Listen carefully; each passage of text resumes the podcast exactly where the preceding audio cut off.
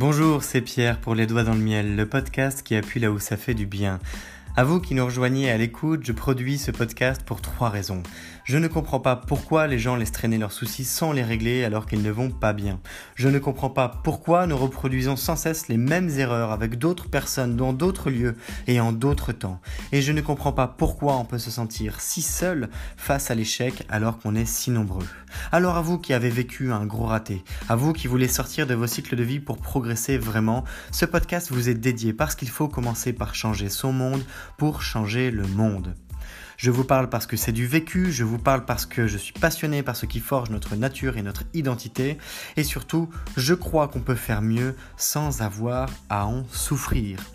Je vous souhaite la bienvenue dans cette troisième saison, la fin, développer une raison d'être pour progresser. Elle fait suite aux deux premières, la bestialité où nous avons croisé les mondes pour faire face à nos contradictions, et la colère où nous avons utilisé nos échecs de vie pour avancer.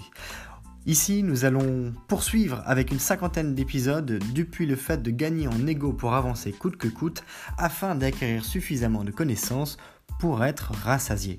Nous allons parler de volonté, de performance, de dépassement de soi, de rouleau compresseur, de solitude, de courage, de hier et avant tout de passion.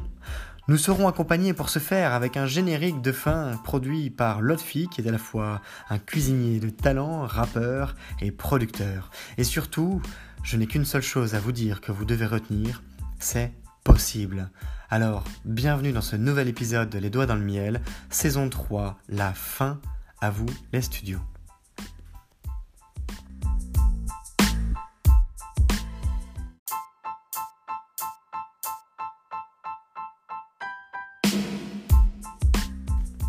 Avez-vous déjà participé à un banquet Ou contribué soit à le dévorer, soit à installer les plats, à mettre la table, etc. etc. On peut retrouver ce genre de festivités dans les repas un peu à l'ancienne, avec les grands-parents ou même avec les parents pendant les retrouvailles de famille. Si, en tout cas, c'est dans vos habitudes. Les banquets, c'est juste absolument génial. Pensez même aux, aux Vikings ou aux Gaulois, aux Astérix et Obélix, si vous voulez tirer euh, le portrait par euh, ces extrêmes, par euh, des postures caricaturales. Mais un banquet, c'est pas frugal. ça, c'est de Astérix Obélix chez les Belges. Ça est frugal, c'était pour désigner un banquet en réalité qui était extrêmement copieux, où il y avait des plats à en en tomber par les bords. Un banquet, il y a de tout vous avez de tout sur la table. C'est comme pour un mariage, c'est gargantuesque. Il y a des victuailles, comme on dirait, de tous les côtés. On peut avoir du poulet, du poisson, des viandes en tout genre, des légumes, des farces, des pommes de terre, de la semoule, du blé, des lentilles, des... J'en passe des meilleurs. Vous en avez vraiment pour à la fois tous les goûts, pour tous les appétits, quand vous ressortez de là, clairement, vous ne marchez plus, vous roulez sur le côté de la table. Si on vous coupe les bras, les jambes, ça fait une madeleine. Et à ce moment précis, vous comprenez pourquoi est-ce que les petits vieux qui sortent du restaurant marchent tout doucement. C'est juste parce qu'ils ont trop mangé. le banquet, on a à notre portée des mets de choix. Alors, il y a un ordre. On commence par l'entrée, on va ensuite sur le plat de résistance, puis sur le fromage, puis sur le dessert. Des fois, il y a beaucoup plus de plats, on peut en avoir 5, 6, 7, 8, pourquoi pas 12, etc. Il y a des boissons qui accompagnent à chaque fois eh bien, chaque moment du banquet. Ces boissons sont assorties au plat qui est servi.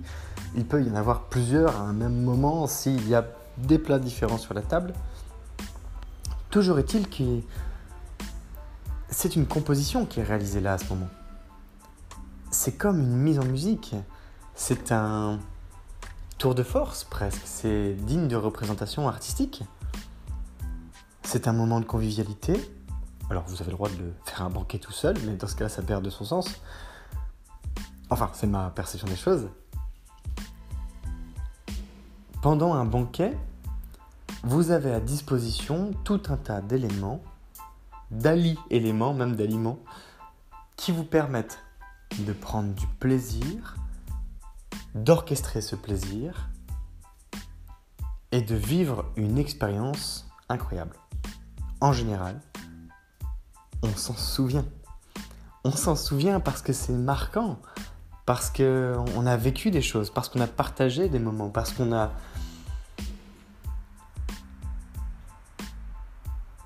eu un moment de vie. Voilà, c'est ça l'expression que je cherchais. Un moment de vie qui compte. Le banquet des mets de choix, imaginez un peu que ce soit simplement les plats de la vie. Imaginez un peu que votre vie soit un banquet. Rappelez-vous, quand j'avais pris Elisabeth Gilbert, de son livre Comme par magie, l'expression tartine de merde, où là, pour le coup, ça va être un peu l'antéchrist de ce fameux banquet, mais pour autant, l'objectif est le même, vous allez comprendre très vite. Si votre vie était une tartine de merde, quel parfum aurait-elle pour que vous en redemandiez chaque jour, tous les jours? Eh ben oui. Mais je pose cette question-là souvent à travers les épisodes, parce que c'est loin d'être euh, la question qu'on se pose. C'est pas comme ça qu'on envisage les choses. On se laisse porter la plupart du temps. D'ailleurs, c'est ce que dit aussi Napoléon Hill dans plusieurs de ses ouvrages. On se laisse porter on n'est pas l'architecte de notre vie. On n'est pas le cuisinier de notre vie. On ne met pas en valeur les plats. Pas suffisamment. Et encore une fois, je rebondis par rapport à l'épisode précédent. Chacun a sa manière de décliner ce qu'on appelle la réussite. Il vaut mieux quoi qu'il en soit, être heureux. La personne autour d'une table de réunion qui est la moins stressée, mise à part, enfin qui est la moins sous pression, mise à part ce fameux glandu qu'on se traîne depuis qu'on est tout petit et qui participe à toutes nos réunions, qui ne fout jamais rien. Mais la personne qui est la moins stressée à une table de réunion parce qu'elle aime ce qu'elle fait, c'est probablement parmi une table de gens stressés, celle qui réussit le mieux. Non? Je ne sais pas ce que vous en pensez. Vous voyez d'ailleurs à propos de stress, ce sont les euh, médecins urgentistes au Japon qui ont une espérance de vie de 60 ans. Comme quoi le stress fait des dégâts, sérieux. Mis à part cet aparté, revenons-en à notre passage en cuisine. Votre vie est donc un banquet. Et vous avez à votre portée de main tout ce que votre imagination peut vous commander. L'imagination n'est pas le mensonge, dirait le petit Nicolas de Sampé.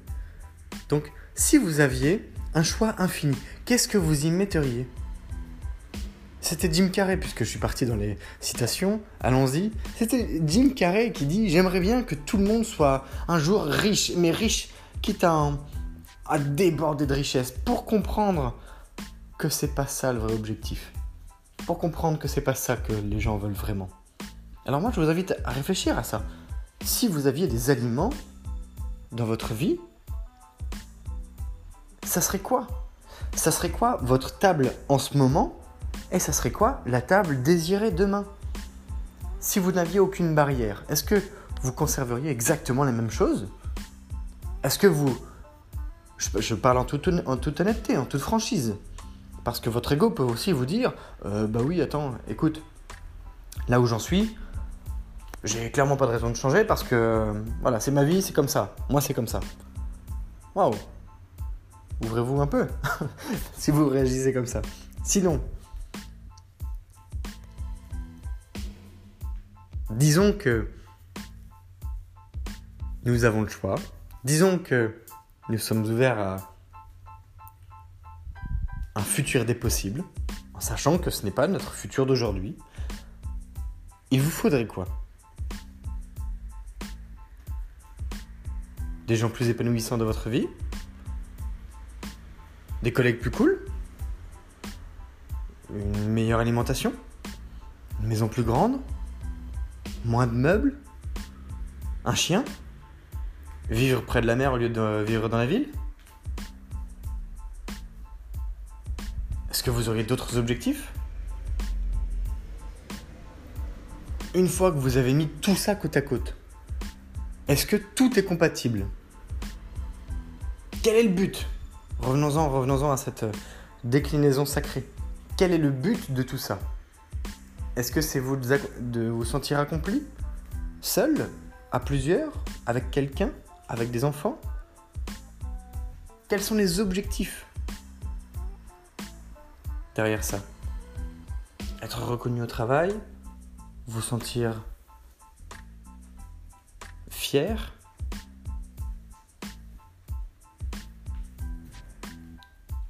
que votre enfant vous fasse des dessins de vous, super euh, héros, ou au contraire vous fasse des dessins en vous montrant sa vie de demain parce que vous lui avez, le lui avez enseigné? Est-ce que ça serait ça? Si votre enfant dessine par exemple, et si c'est ça, c'est un objectif, c'est qu'un exemple. Ensuite, est-ce que tout ça est compatible? Et si oui, comment allez-vous orchestrer l'agencement de tous ces éléments ensemble à partir de votre table du moment? S'ils ne sont pas tous compatibles, alors est-ce qu'il va y avoir un agencement différent pour qu'il y ait une succession de plats comme pendant le repas? Pour vous permettre de goûter à tous Après tout, vous savez, dans un restaurant, il y a des menus qui sont préfabriqués. Mais vous pouvez aussi choisir à la carte. Vous avez le droit de prendre un dessert en entrée et de la morue en dessert. Qui serait donc, euh, eh bien, peut-être inconfortable sur le plan de la construction d'un repas d'une manière traditionnelle, classique. Mais si, c'est ça que vous, vous souhaitez. Si c'est manger de la, morue en dernier et manger une glace en entrée, bah c'est votre droit. Alors ça, c'est tout à fait possible. C'est tout à fait possible parce que c'est votre réalité. Ce sont vos mets de choix. Ils n'appartiennent à personne d'autre.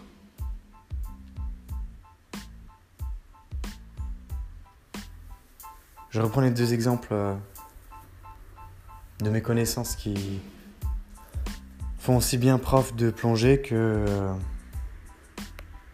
dirigeant d'entreprise, par exemple. Ce ne sont pas les mêmes vies. Pourtant, ils peuvent se croiser parfois. Et ils peuvent faire les mêmes activités. Et peut-être même que le prof de plongée mm, pilote aussi son entreprise. C'est juste qu'elle n'a pas la même taille, mais elle a une valeur différente à ses yeux que celle de l'autre qui est dirigeant d'entreprise et qui va faire de la plongée pour se détendre pendant ses vacances. C'est toujours une question de balance. Mais la balance, vous devez trouver un équilibre qui est personnel et qui convient avec les personnes avec lesquelles vous vivez si vous souhaitez continuer à vivre avec elles. En revanche, ça ne doit pas être la balance des autres.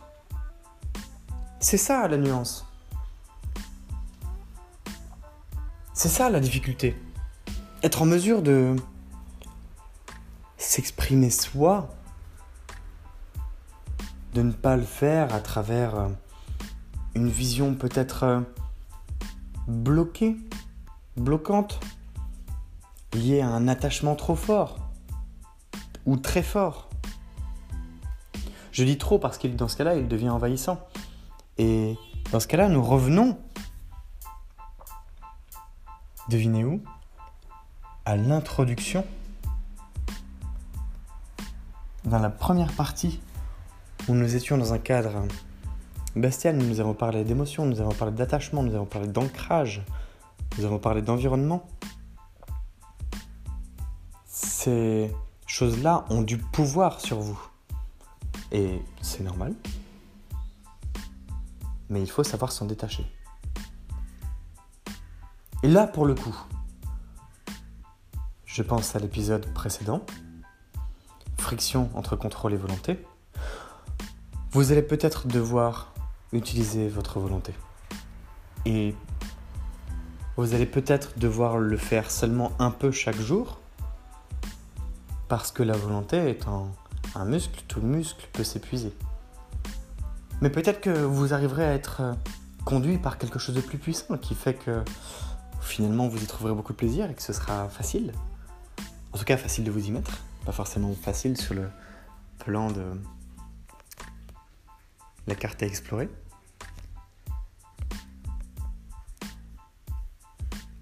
Alors posons-nous la question. Je, je dis nous, je me la pose aussi à moi-même. Quels sont les plats que j'ai aujourd'hui? Quelle valeur je leur accorde? Qu'est-ce qu'ils représentent? Qui ils représentent? Quelle est leur couleur? Quelle est leur consistance? À quoi je les associe? Est-ce que c'est plutôt... Par exemple, imaginons, il y a beaucoup de gens qui aiment bien manger des lentilles un peu de temps en temps. Parce que c'est un plat gris, c'est un plat verdâtre. C'est un plat qui fait un peu pauvre dans l'assiette. Il peut être mis en valeur par tout un tas d'épices et d'autres de, aliments, mais les lentilles tout seul, c'est pas le plat qui a la connotation la plus sexy du monde. Pourtant, c'est extrêmement riche. Vous y avez des glucides, des protéines végétales, beaucoup de fer, des vitamines en tout genre. Et ça, c'est nourrissant. Ça, pour le cerveau et pour le corps, c'est très bénéfique. Alors que peut-être que vous préférez les pâtes. Les pâtes, c'est de la merde, c'est du sucre. Hein c'est de la, c'est pas de la, c'est pas de la merde en d'une manière trop brute. C'est juste que les pâtes blanches, par exemple, ou, même le riz, prenons le riz blanc, eh bien, ça a à peu près la même connotation que les lentilles. Pourtant, les gens en mangent un peu plus souvent. Mais en termes de consistance, c'est du sucre. C'est du sucre, ce n'est pas du sucre raffiné, mais c'est du sucre pour l'organisme. Ça fait qu'à qu'à volume alimentaire équivalent, ou à calories équivalentes plutôt, vous n'aurez pas du tout les mêmes ressources auxquelles faire appel en ayant mangé des lentilles ou du riz.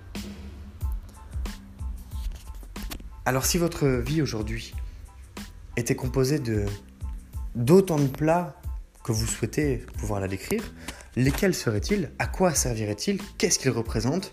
Et peu importe le constat que vous en faites aujourd'hui, quel est le banquet que vous souhaitez déguster, dévorer demain? Et ensuite, faites le gap. Comment passer de l'un à l'autre? Dans quel ordre? Et on passe du but aux objectifs à la négociation avec vous-même. Qu'est-ce qui est possible? Comment je vais y arriver? Y a-t-il un équilibre à trouver entre ce que je souhaite vraiment et ce qui est important pour moi et des choses plus subtiles peut-être? Plus futiles? En tout cas, le banquet des mets de choix est une piste proposée de réflexion.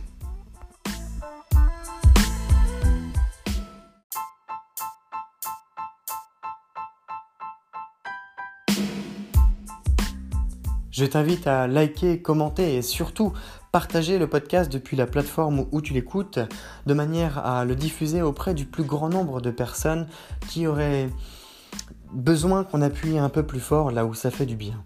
Rappelle-toi peut-être que par le passé tu as vécu des moments difficiles ou voire des échecs de vie et peut-être qu'à ce moment-là ça t'aurait fait du bien d'entendre une pensée, quelques mots ou avoir un début de plan d'action pour mieux faire avec, eh bien, tu as ce pouvoir entre les doigts en ce moment et ça peut être de ta responsabilité que de le communiquer à quelqu'un qui en aurait besoin. Alors, pourquoi pas? En tout cas, sache que c'est grâce à des personnes qui le partagent qu'il y a aujourd'hui plusieurs milliers d'écoutes du podcast Les Doigts dans le Miel et que ce podcast est écouté dans plus d'une douzaine de pays. Aujourd'hui, ce sont des sourires, des moments plus chouettes, des progressions et des constructions de projets qui s'accomplissent à travers le podcast. Je te souhaite à nouveau la bienvenue si tu viens de nous rejoindre et je te remercie si tu es plus fidèle qu'un ou qu'une autre d'écouter les doigts dans le miel en permanence car c'est grâce à toi aussi que je continue avec grand plaisir de diffuser ce podcast pour appuyer là où ça fait du bien. Je te donne rendez-vous demain. Je t'invite à picorer dans les contenus qui sont passés. C'est Pierre, les doigts dans le miel, le podcast qui appuie là où ça fait du bien. Belle journée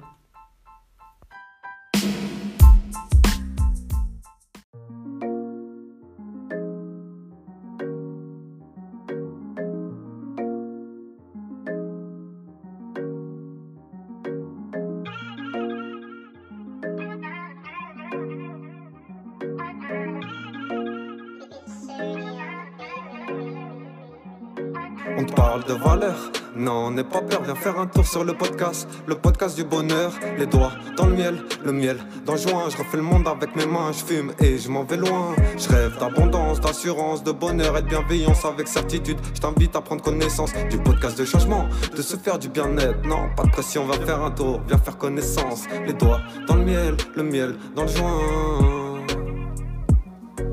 Les doigts dans le miel, le miel dans le joint.